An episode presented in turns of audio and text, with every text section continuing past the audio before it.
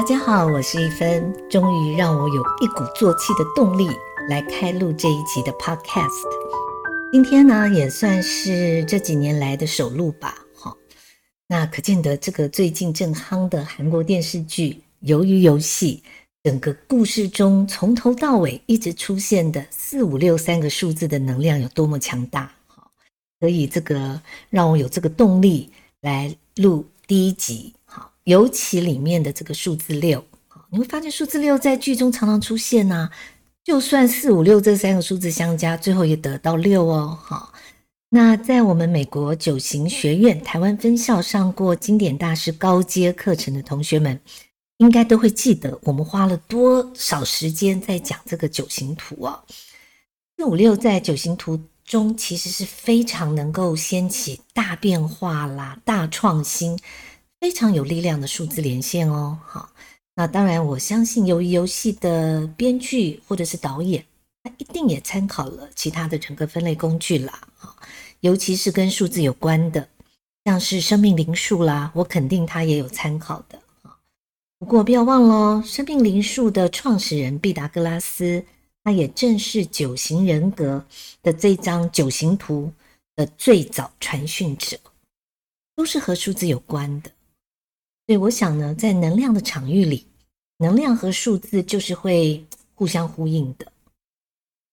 那由于游戏呢播出以来，受到大家热烈的讨论喽，哈，不管是它，并不是说它的剧情有多烧脑。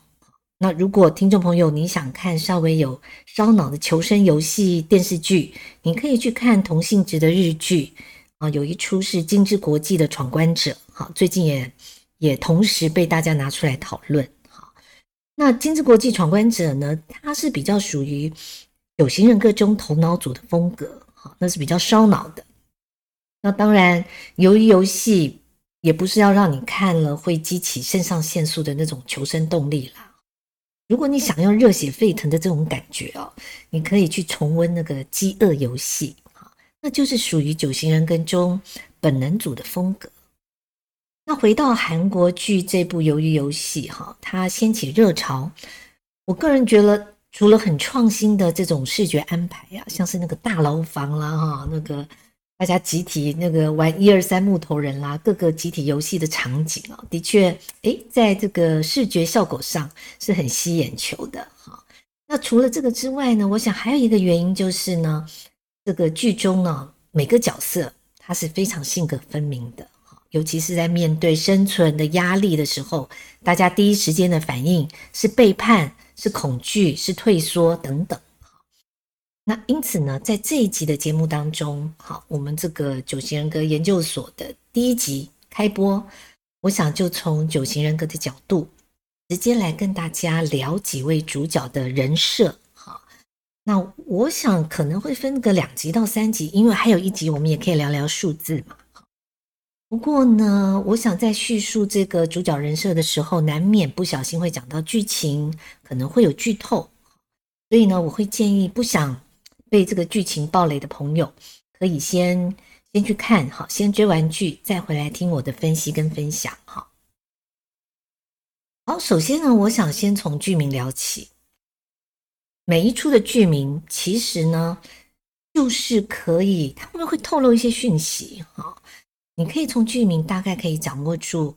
啊，整部剧的风格啦，它的故事走向啦，啊，甚至呢，你可以进一步的描绘出这个主角的个性，或是他们很纠结交缠的地方，哈，这就是呃主角个性就是人格特质，哈。比方说，我们回到前面提到的饥饿游戏，哈，你光看饥饿这两个字，就可以推测到整部剧想呈现的，它是真的是属于。那种现实面的，哈，赤裸裸的求生存，所以呢，体力、勇气跟意志力就会是在饥饿游戏里面获胜的最大关键。你要很有勇气，哈，同时你还有这个意志力，那从九型人格的角度来分析，像饥饿游戏这样的剧名所刻画的人物特质，啊，它就偏向九型人格中的本能组。本能组包括了第八型、第九型、第一型的这个综合的风格，所以我们可以去看那个女主角凯尼斯，哈，她就很有八代九或者是一代九的那种风格。外表看起来看起来很冷淡、很冷静，跟人有跟人有一些距离，但实际上呢，她这个人的个性是真性情啊，也很善良、沉着，最重要，她非常的勇敢、爱家，而且她不怕叛逆，不怕揭竿起义来反对权威。这很带有本能组，尤其是一跟八哈的这个特性。那如果另一部同样也是求生存游戏的日剧，我们刚提到的《金枝国际闯关者》，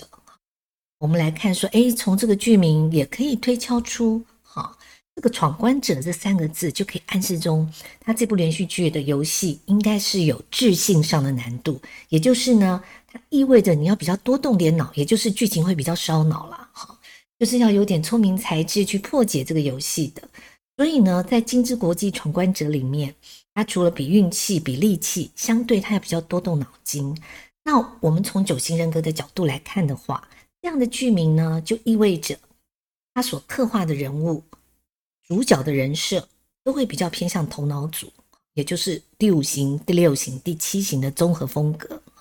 你可以去看看男主角那个颓废宅男又热衷电玩的人设，尤其是这个演员实际的整体造型啊。肌肉不强，但是脑袋很强的样子啊，这就很有第五型、第六型的味道。你看，这跟刚刚那个那个饥饿游戏是本能组，有第八型、第九型、第一型的味道，那就是女主角哦，肌肉发达哦，很健美，然后拿着一把弓箭，下面熊熊的火在燃烧，这风格就是不同的哈。所以当然啦，不管是电影啦、连续剧啦，他们在拍摄甚至后来的行销，都有一系列的这个考量。那我相信剧名一定跟剧情跟主角的人设是紧紧相扣在一起的。喜欢追剧的朋友应该有注意到这一点，只是说你有没有一个人格人格分类工具，让你可以边看电影边看连续剧，可以来对照的使用。那所以呢，当我看到《鱿鱼游戏》这个剧名的时候，又得知说啊，那是个什么求生游戏的故事，我就猜想啦，啊，至少。应该真的有一些很有趣的游戏吧？鱿鱼游戏嘛，只是没想到这么劲爆，一开场的一二三木头人就杀死了一半的人啊！天真的游戏包覆着残酷的杀人，这个反差效果是真的很震撼啊！所以呢，也就让我愿意继续看下去喽。加上探讨人性面，正对我的胃口。但我必须说啦。因为这个编导在整个主角的人设上，其实蛮符合九型的一些经典的特质，所以看那个人物一出来讲几句话，哈，大概我相信学过九型的同学就会跟我一样，你很快的大概就可以掌握住那个主角的人格特质。也就是说，编导跟呃编剧跟导演并没有在人设上做太多的嗯。更多的复杂的安排，基本上就是很典型的人格类型下面做发展。好，那这边当然，既然提到我先提到剧名了嘛，哈，这个鱿鱼哦，其实鱿鱼你知道吗？就是一种遇到危险啦，他们会喷墨汁的生物。哈，那影射的意涵，我个人认为就是遇到敌人会危险，他不会去面对面的打仗，而是三十六计走为上策。这样的一个影射的意涵，其实是非常符合我们这个陈其勋这个主角的人格特质。哈，虽然鱿鱼游戏真的是韩国的一种小朋友会玩的游戏，但是剧名取为鱿鱼游戏，我想应该也有一种顺便要加强主角个性风格的意涵在里面哦。尤其当你知道哦，原来主角他是九型人格中的第七型，对这个主角双门洞的陈其勋啊。在看第一集呢，关于他背景的铺陈当中，我想学过九型人格的朋友一定很快就可以掌握他的主导人格类型。哈，他就是第七型的人格特质是非常高的。因为我必须说，这个编剧他在塑造跟强调人格特质部分实在太经典了，太符合这个九型人格中的第一集啊，呃的那个第七型人啊。所以让我在看第一集的时候就会想，哎，编剧应该研究过九型人格吧？尤其呢，我记得当年在美国的时候，其实好莱坞很多的编剧、导演、演员啦，会来我们九型人格学院上课，为的就是让他们笔下的角色，或者是或者是这个演员他所诠释的角色，这个人格特质能够一致。不至于呢出现那种嗯神经病似的奇怪人格哈，前后这个行为反差很大哈，感觉就是人格分裂很明显哈。那当然，这个人格特质的一致性在鱿鱼游戏里面其实是特别被强调的。我想也是因为这部剧的一个主打点，就是他在探讨人性的一的一个一一个各层面的展现。那首先呢，在谈陈其勋之前，我还要再补充一下 九型的专业知识啊，让大家能够更顺利的往下听啊。其实，在现实生活中的人格类型判断啊，某一个人格类型的人，其实不会出现太多太经典的特质。这也是为什么很多学员学了九型人格要去判断周围的人，还是觉得是有难度。主要是因为呢，大部分的人，你知道，人是是变化是多变的。人格分类工具也只是让你能够掌握这个人百分之五十六十的一个倾向，其实还有百分之四十那个是不定数。所谓不定数呢，是因为说每个人的内在其实都有九大人格特质，只是你会在什么样的情况下选择隐藏自己，或者是选择拿出某一个你不常用的人格特质去使用，每个人是不一定的。因为每个人在团体中，大家可能会刻意隐藏。啊，这也是很有可能的。好，然后又或者是你跟别人相处的一些触动点，触发牵动了，引出你内在的某种人格特质。因为这些变数都会暂时淡化了你原本的主导人格类型。所以我常跟这个九型学院的同学们说，去看电影跟小说，好，很可能你会看到，哎，就是这个前后性格不一致的神经。病似的人格，好，那那个我们就不列入考考虑。但是你也会看到那种很经典，就真的是某一型人格类型的这个特质，好，那是因为他在虚拟的故事世界里，真的你搬到现实世界，人不会那么单一经典的只呈现某一种人格类型的特质。那个最重要的主导人格类型的核心，它会藏在心里。碰到大事的时候，什么大事呢？比方说像鱿鱼游戏里面碰到生死攸关的，或者是一一件他个人认为很严重、很重要的事情的时候，他真正的主导人格类型才会出来，什么才会出来作用的。好，那另外呢，这个人格特质的一致性，在戏剧里跟小说里这么重要，那也是因为呢。一个真实的、让人有真实感的这个角色，更贴近真实世界，更像我们生活中遇到的人，这样的戏剧会更引起观者的一个共鸣嘛？像是比方说，由于游戏里的这个陈其勋这个主角，他即使经过了生死的淬炼，个人成长，最后哎，他得到了提升，但是他核心的人格机制仍然是存在的呀，他仍然是那个不拘小节。随着感觉走的个性，只是他生命的厚度或是韧性增加了。我想，人经过人生大事件后，哈，其实大家都觉得说，哎呦，好像某个部分改变了。但是其实你用心去看，你最核心的人格类型基本上是不会改变，改变的是你的人格健康度，是你看世界的态度转变了。那你可以说是一种心态上。的转变可能是心态上变得健康，或是心态上变得不健康。好，那或许你有些价值观会调整，但是主要的人格类型呢，基本上是不会变的。这一点在人格研究的领域中是要被说明的。而且在由于游戏的这部剧里面呢，你也可以看出主角陈其勋从头到尾最后一幕到最后他的决定非常符合他。在九型人格中，第七型类型的一个一致性。那接下来我们就来聊这个第七型啊。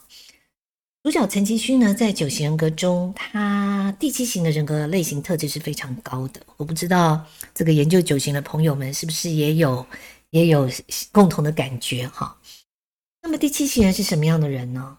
第七型人在我很多的九型书里面啊，我统一命名为鬼才型。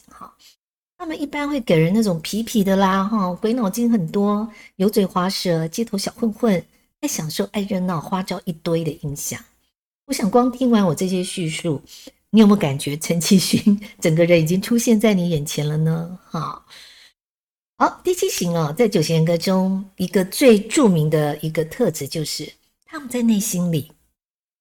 就像真的永远不想长大的小飞侠，就像剧中的陈其勋，他就是长不大的小男孩。你也可以说第七型就是一个一个大小孩。哈，陈其勋他也许心地善良天真，哈，看到可怜的人就忍不住同情，但是他也跟很多第七型一样，跟孩子一般的，基本上他没有去负没有能够负责任的能力。我这边指的就是一般第七型的这个一般健康度的，但如果你的人格健康度很高，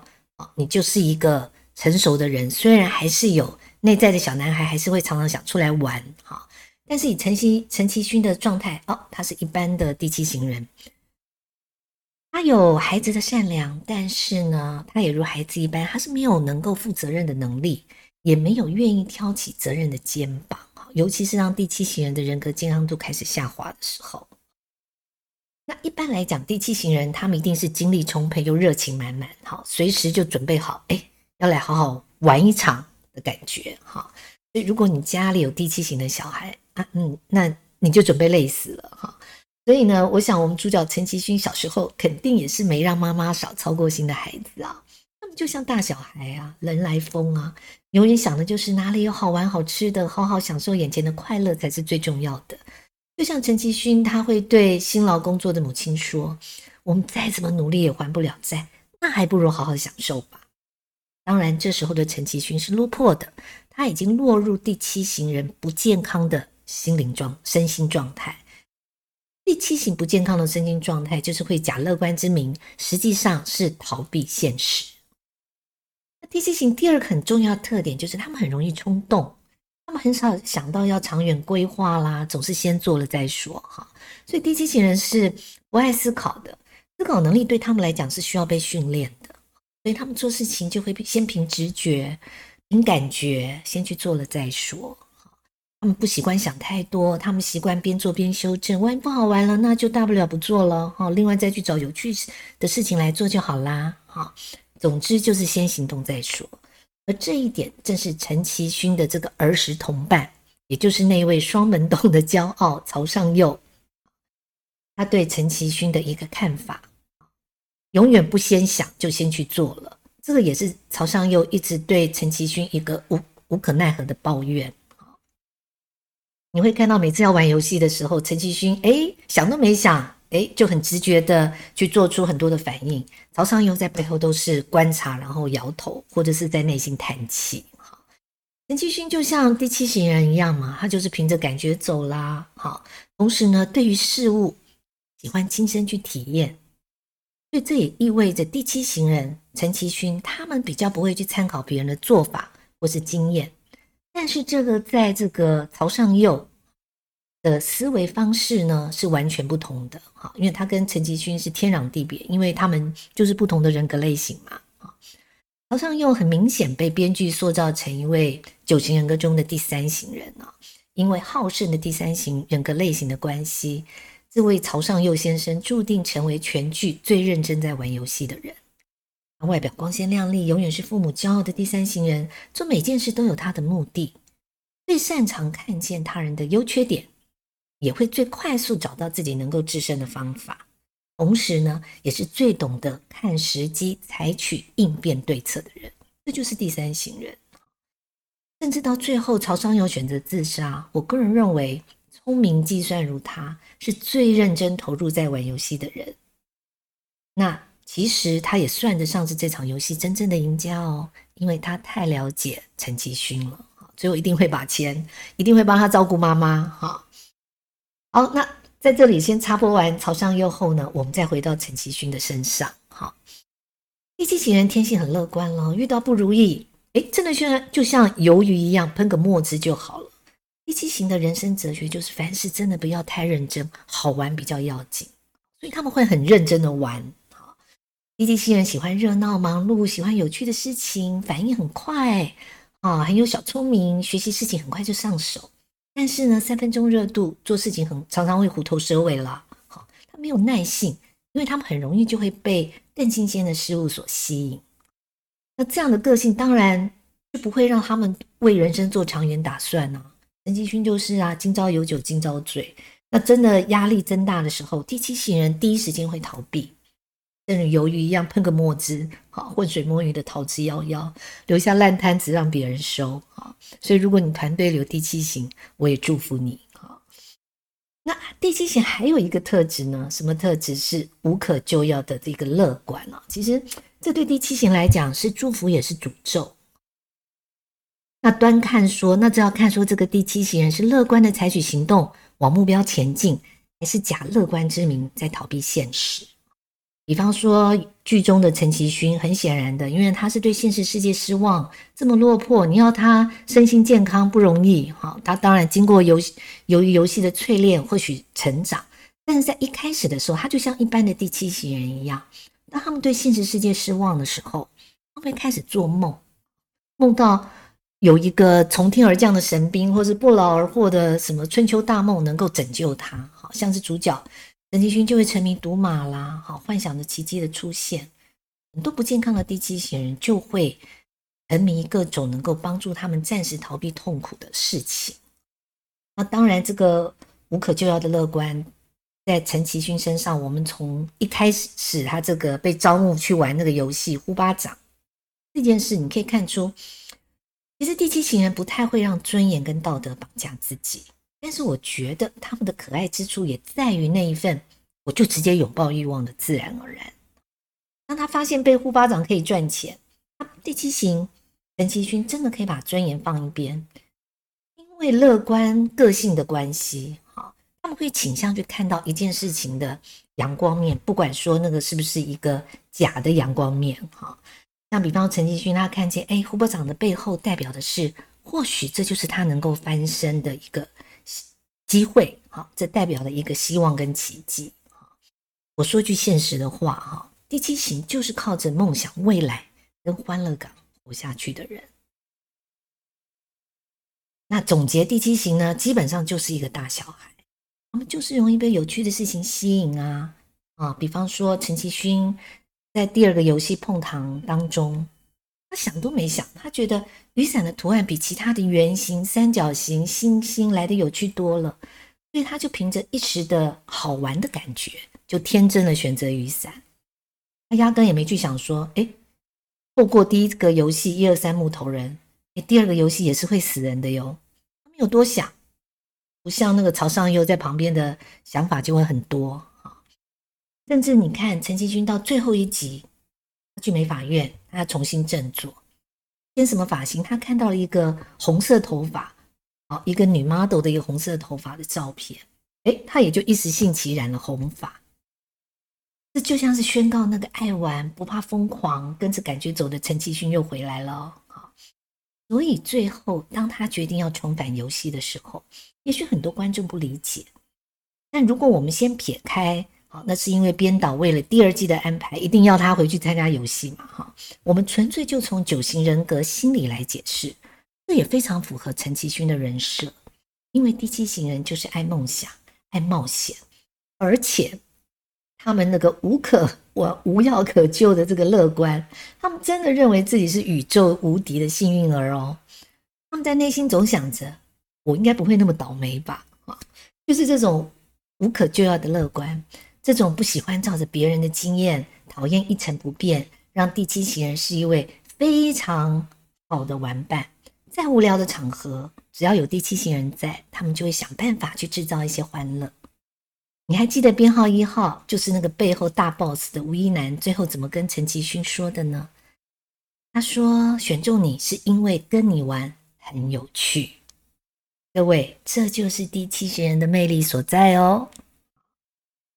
好，今天第一集讲了比较久的时间，我想，但是呢，这个还有一些其他配角的这个九型人格类型呢，我也想跟大家分享，甚至还有四五六这个三个数字，我个人解读的一个意涵哈，我想也许可以在下一集再跟大家分享喽，拜拜。